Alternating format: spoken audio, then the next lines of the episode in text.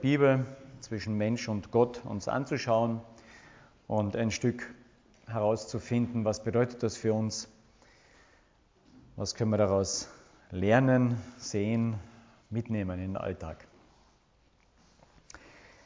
Wir beginnen am Anfang, das sollte man am besten immer tun, gell? am Anfang der Bibel. Am Anfang schuf Gott. Damit beginnt die Bibel. Im Hebräischen ist es sogar noch krasser eigentlich. Da stehen die Worte nur am Anfang Gott, weil die Zeit dort immer hinten steht, im Allgemeinen. Und so ist es. Der Beginn ist bei Gott und ohne ihn ist nichts. Jetzt kann man über die ganze Schöpfungsgeschichte und Evolution ein Stück denken im Detail, wie man will, aber wir kommen um ein Faktum nicht herum. Und das ist, wenn ich das Tohu Wabo am Anfang, die Erde war wüst und leer, heißt es im zweiten Vers. Wenn dieses Tohu Wabo, und das hebräische Wort dort ist Tohu Wabo, also jetzt habt ihr ein hebräisches Wort schon gelernt, wir haben es übernommen als Fremdwort. Wenn das Tohu Wabo eine Ordnung werden soll, brauche ich immer zwei Dinge. Ich brauche ordnenden Geist, Intelligenz und ich brauche genug Energie, um Ordnung herzustellen. Und ohne diese zwei Dinge bekomme ich keine Ordnung. Und das steht nicht einmal in der Bibel. Das ist erster und zweiter thermodynamischer Hauptsatz. Aber in der Bibel wird das bereits belegt. Und wir versuchen uns krampfhaft drüber hinwegzusetzen. Nein, das brauchen wir nicht. Es ist Zufall. Probiert es aus. Probiert es aus. Ich lasse zufällig etwas fallen und wenn es unten ankommt, ist mehr Ordnung da, als wie es oben war. Oder wie ist das? Ich lasse etwas ein paar Jahre einfach liegen. Ja, ein Stück Kuchen. Passiert manchmal, gell? nach ein paar Jahren ist das eine Torte. Boah. Es kann sein, dass es gewachsen ist, ja. Diese Schimmelpilze, die haben diesen Effekt.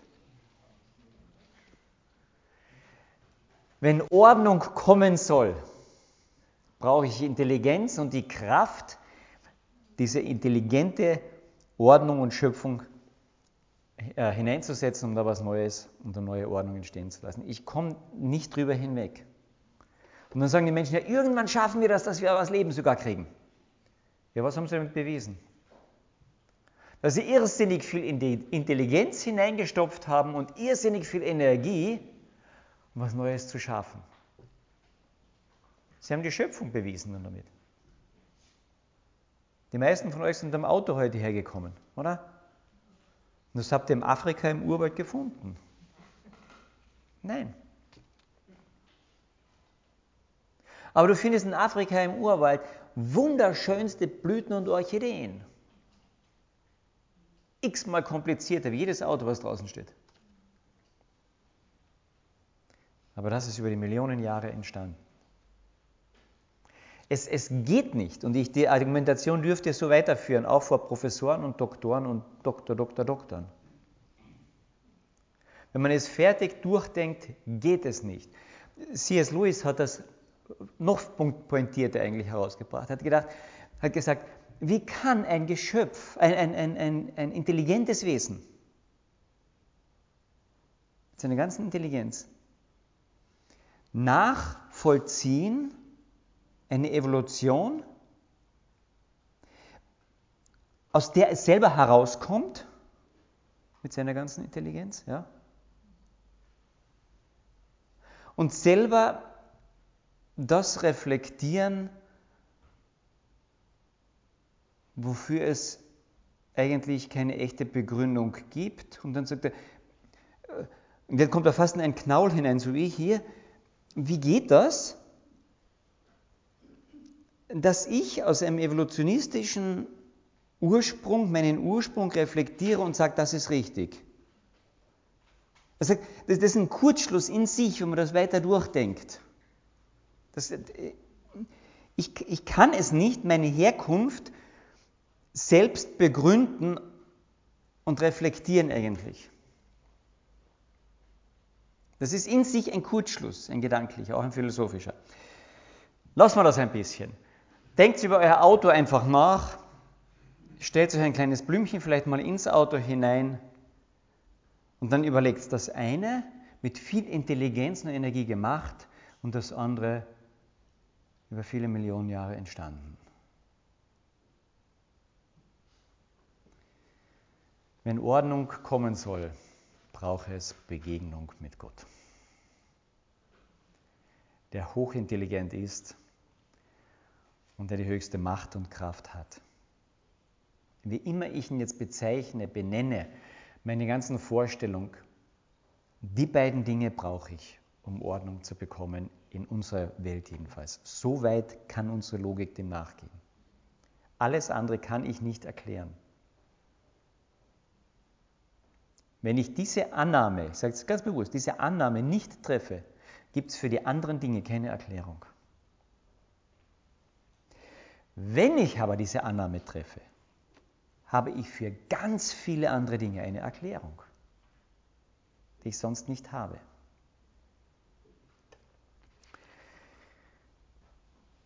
Dort wollen wir aber heute nicht stehen bleiben, sondern es geht heute um die Begegnung des Menschen mit Gott. Und ich möchte drei Punkte heute hier durchgehen, nicht schwer zu merken. Dreimal Begegnung des Menschen mit Gott. Das erste ist die Schönheit der Begegnung. Das zweite ist der Wille zur Begegnung. Und das dritte ist die rettende Begegnung. Zum ersten die Schönheit der Begegnung.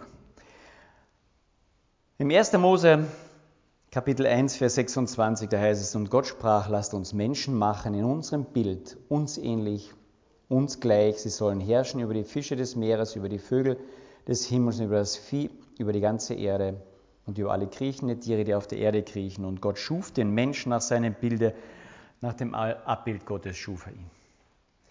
Gott schuf sich ein Gegenüber hinein in seine göttliche Gemeinschaft. Der Mensch kam sich dabei nicht komisch vor, als er dann dort stand, nicht eigenartig, nicht out of place. Er war dort mit drinnen. Es ist uns, für uns eigentlich nicht vorstellbar. Der ist dieser Gott, der perfekt ist, der, der, der Hochglanz ist, der nur Schönheit ist, von den, von den wenigen Einblicken, die wir die Herrlichkeit Gottes im, im, in der Bibel haben, ist eines immer ganz klar. Es ist, es ist unwahrscheinlich schön und hell. Es ist unwahrscheinlich begehrenswert und unwahrscheinlich angstmachend für uns, weil wir eben nicht perfekt sind.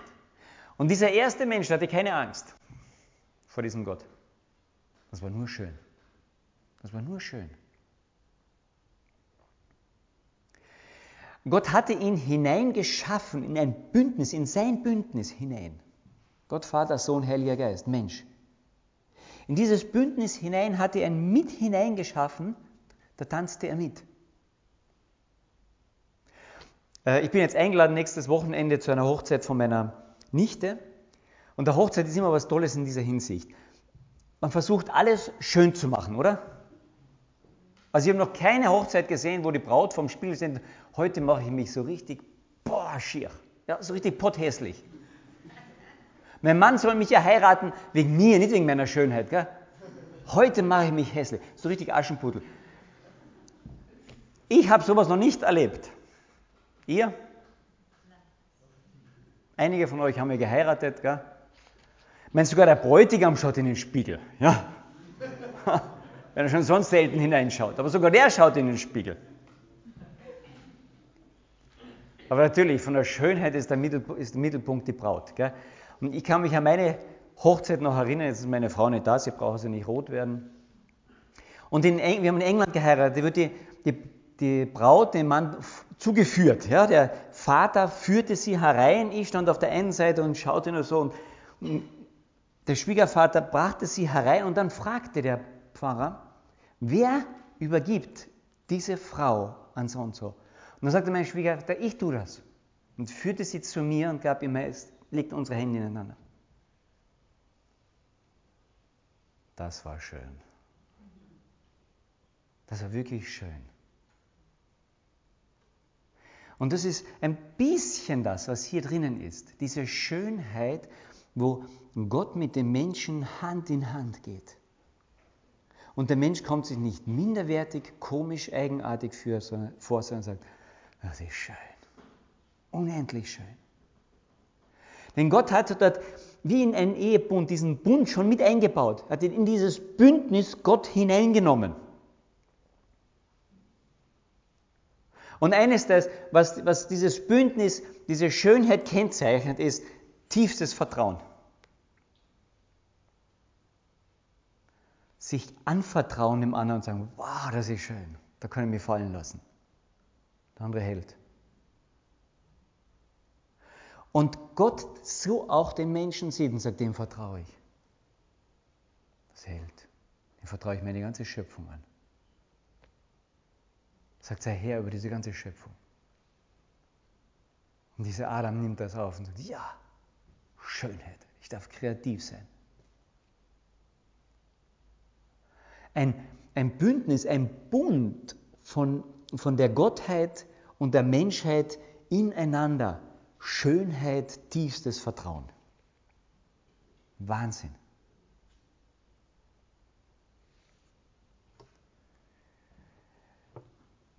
Und dann geht dieser Mensch fremd.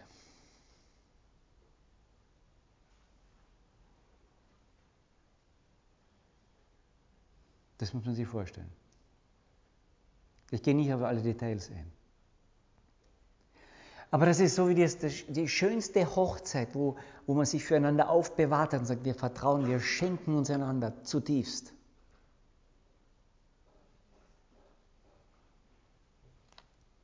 Und dann geht einer am nächsten Tag fremd.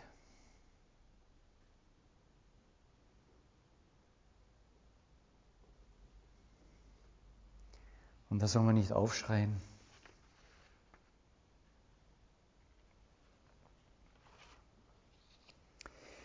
Und dann heißt es im Kapitel 3 nach diesem, da wurden ihre beiden Augen aufgetan und sie erkannten, dass sie nackt waren. Die perfekte Schönheit kleidet sich in Licht. Jede Begegnung mit Gott wurde gekennzeichnet von Licht, von einer heller als die Sonne heißt es. Als die Jünger auf dem Berg ein Stück der hineinschauen können in die Herrlichkeit Gottes, sehen sie Jesus Christus in diesem Licht. Als in der Offenbarung Johannes ein bisschen hineinschauen kann, Licht. Als äh, Jesaja hineinschauen kann, ein bisschen in die Herrlichkeit Gottes, Licht. Da ist ein Glanz einer Schönheit dort. Bei der Hochzeit, was ziehen wir meistens an? Schwarz, gell? Normalerweise nicht. Wenn man es ganz schön machen will, ein weißes, schönes Brautkleid im Allgemeinen. Hell, Licht, schön.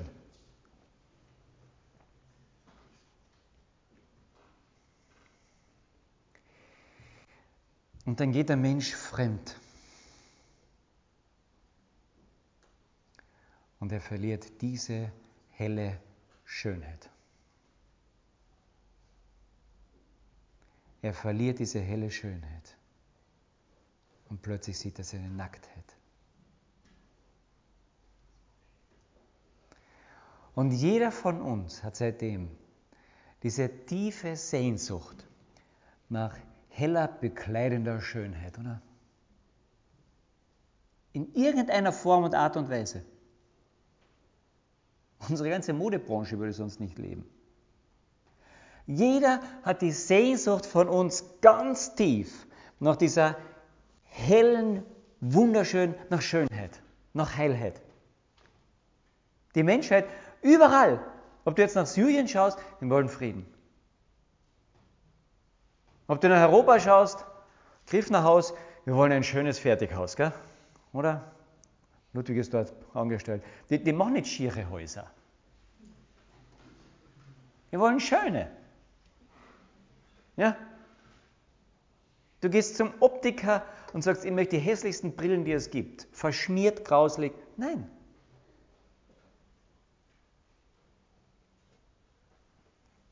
Du bist jung und auf Braut oder Bräutigam schau und schaust dich um nach dem hässlichsten Mann in ganz Klagenfurt und nach der schiersten Mädchen. Nein, das muss dir gefallen, in irgendeiner Art und Weise. Du gehst in der Früh vor den Spiegel und machst deine Haare so unmöglich, wie es nur irgendwie geht. Nein, du möchtest irgendwas draus machen.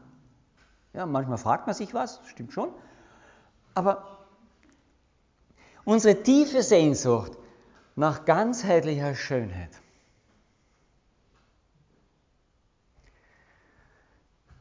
Aber fremdgehend ist nicht Schönheit, sondern ist immer hässlich. Versteht ihr, bis in unsere gefallene tiefste Schöpfung, bis in unsere 20. 21. Jahrhundert. Man versucht, das Fremdgehen zu kaschieren und immer noch ist es hässlich. Es trennt, es macht kaputt, es macht Vertrauen kaputt.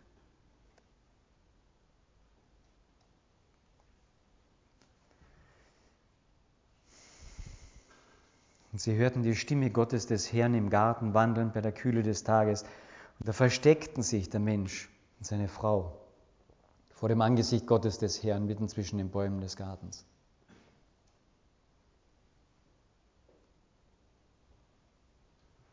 Dann fangen wir uns zu verstecken. Ja klar. Wer kommt schon hier herein und sagt, schau mal, wie hässlich ich heute hier bin. So ein Wimmerl, ja? Damit gibt keiner an. Weil wir nicht auf das hin geschaffen sind. Wir sind geschaffen auf Schönheit. Wir sind geschaffen auf Schönheit. Habt ihr das gewusst?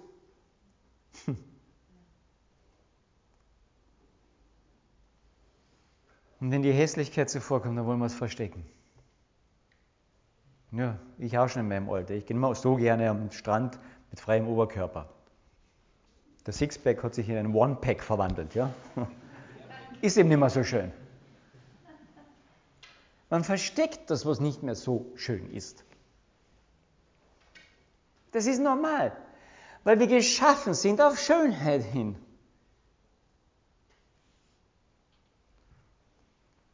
Versteckte sich der Mensch und seine Frau vor dem Angesicht Gottes des Herrn mitten zwischen die Bäume und Gott der Herr rief den Menschen und sprach zu ihm, wo bist du?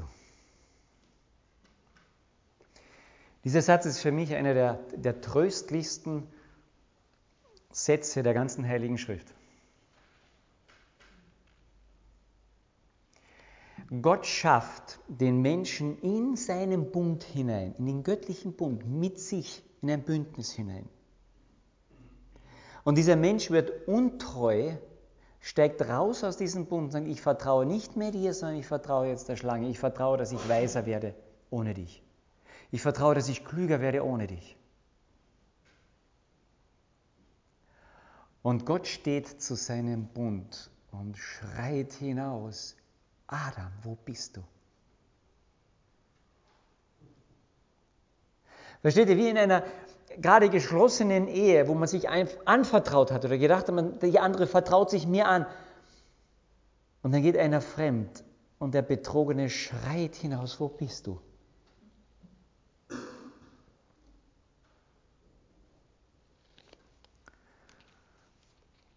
Und wir Menschen kommen mit dem Schmerz nicht zurecht. Dann gibt es Trennung. Klar. Wir schaffen das nicht. Und Gott fängt an, diesen Schmerz auf sich zu nehmen und sagt, ich will zu meinem Bund stehen, denn mein Bund ist immer ewig. Ich will meinen Bund halten und wiederherstellen. Adam, wo bist du? Versteht ihr, dieser Adam und diese Eva haben gerade das, das Unvorstellbarste gemacht, was man überhaupt sich vorstellen kann. Aus diesem perfekten Schönheitsreigen mit Gott sind sie rausgetreten. Und dieser Gott geht ihnen nach und sagt, wo bist du? Und trägt diesen Schmerz. Er sagt nicht, ich will diesen Schmerz loswerden und vernichtet ihn einfach. Er sagt, nein, Ich habe einen Bund geschlossen mit dir. Ich nehme diesen Schmerz auf mich. Wo bist du?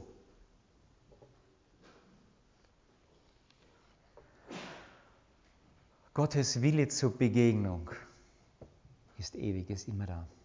Er will, er will mich und er will dich. Ich hoffe, dass das aus der Geschichte herauskommt für euch, für uns alle. Aus der Schönheit der Begegnung wird eine unwahrscheinlich schmerzvolle Begegnung. Und die mündet dann eben darin, dass Gott auch den Willen zeigt zur rettenden Begegnung. Er will zu seinem Bund stehen. Er ruft weiter nach, Adam, wo bist du? Und dann kommt er selber in Gestalt seines Sohnes, um wieder diesen Bund zu erneuern. Von seiner Seite hielt er immer, immer. Aber wir haben ihn gebrochen. Da ist keiner, der Gutes tue, auch nicht einer, heißt es in der Schrift. Oder sitzt da jemand, der nur Gutes getan hat? Dann möge er aufstehen, dann kann er mich hier sofort ersetzen. Keiner. Ich auch nicht. Ich kann nicht zurück in diesen Bund.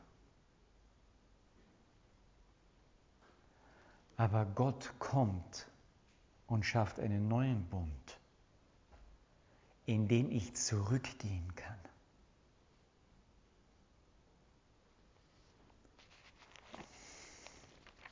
Wir haben vor zwei, drei Wochen das Lukas-Evangelium mehr oder minder abgeschlossen. Ich habe darüber gesprochen, über dieses Abendmahl, über das Passafest, was sie gefeiert haben. Als Jesus mit seinen Jüngern das feierte, im Lukas Kapitel 22 haben wir darüber gesprochen. Und als er die Stunde kam, da legten sie sich zu Tisch, legte er sich zu Tisch mit den Aposteln und er sprach zu ihnen, mit Sehnsucht habe ich mich gesehnt, dieses Passamal mit euch zu essen, ehe ich leide. Und er nahm das Brot, dankte, brach es und gab es ihnen und sprach, das ist mein Leib, der für euch gegeben wird. Was tut zu meinem Gedächtnis, so auch den Kelch. Dieser Kelch ist der neue Bund. Das neue Bündnis. Die rettende Begegnung mit Gott. Ich kann wieder einsteigen, weil Gott sich in einer Form mir geoffenbart hat, die für mich wieder greifbar ist. Ich kann dem ewigen, in Licht gehüllten Gott nicht begegnen.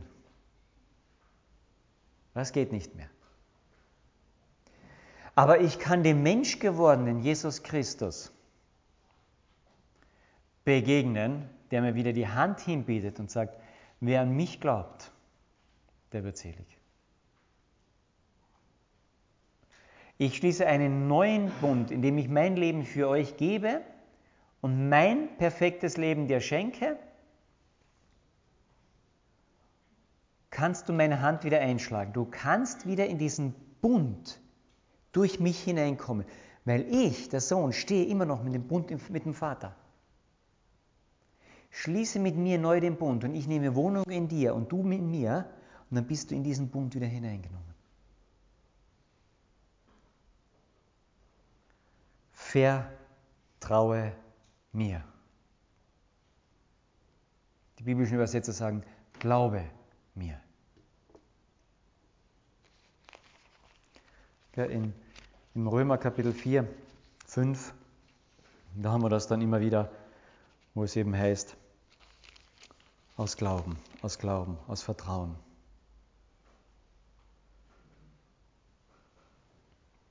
Da wir nun gerechtfertigt worden sind, wie denn aus Vertrauen, so haben wir Frieden mit Gott durch unseren Jesus Christus, der den Willen zur rettenden Begegnung gezeigt hat, indem er wirklich kam.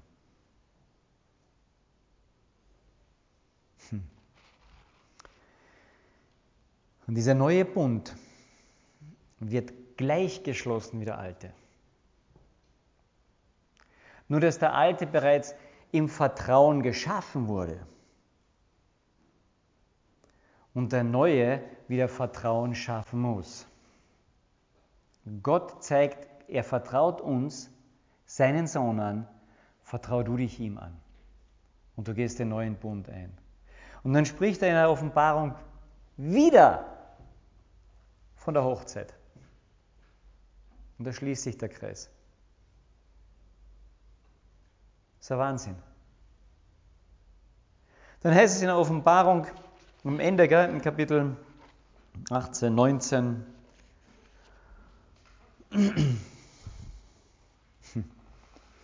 denn der Herr unser Gott, der Allmächtige, der die Herrschaft angetreten hat, lasst uns fröhlich sein und jubeln, um ihm die Ehre zu geben, denn die Hochzeit des Lammes ist gekommen. Und wen heiratet er? Dich. Dich und mich. Ja? Dann nimmt er dich dann wieder hinein in diesen Sichtbar, in diesen Bund, in diese Dreiheit mit Gott. In Christus, der auch der zweite Adam genannt wird, in Christus darfst du wieder Ur-Adam sein, Ur-Eva sein und mit ihm tanzen in dieser Schönheit. Und wenn du diesen Bund wieder neu eingegangen bist, wenn du über Jesus Christus wieder gesagt hast, ja, ich will diesen Bund mit dir haben, ich will ihn eingehen, ich will mich dir anvertrauen, ich glaube dir, dann sagt er, dann nehme ich dich hinein in diese Schönheit wieder. Und dann schaut Gott dich an und sieht die Schönheit Jesu Christi und sagt, du bist Adam. Du bist Eva. Du bist wunderschön. Du bist so schön wie ich.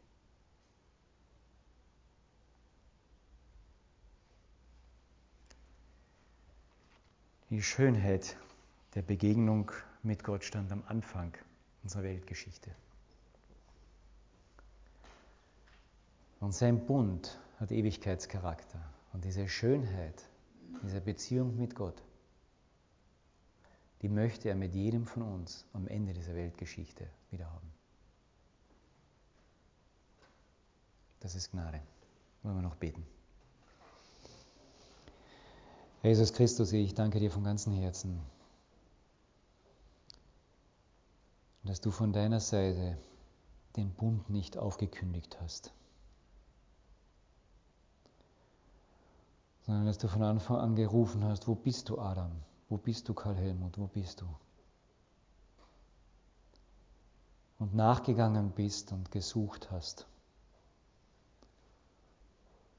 um auch diese rettende Begegnung mit jedem von uns zu suchen. Und ich möchte dich bitten, dass du uns das ganz tief ins Herz schreibst,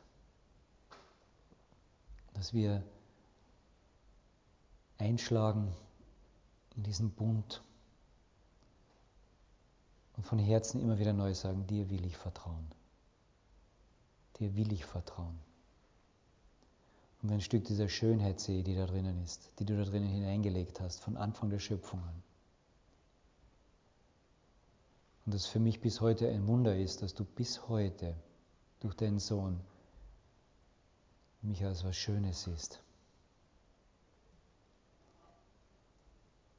Und dass wir uns freuen dürfen auf die Ewigkeit, wo wir einmal in dieser, diesem Glanz, in dieser Schönheit mit dir wieder tanzen dürfen. Bewahre uns dein Wort, dass es in uns Frucht bringt, dass wir ein Stück mehr dich erkennen und deine Art und dass uns deine Art prägt, gerade in unseren oft so kaputten Alltag hinein, dass wir fasziniert werden von deiner Schönheit. Dass das unsere Kraft wird. Amen.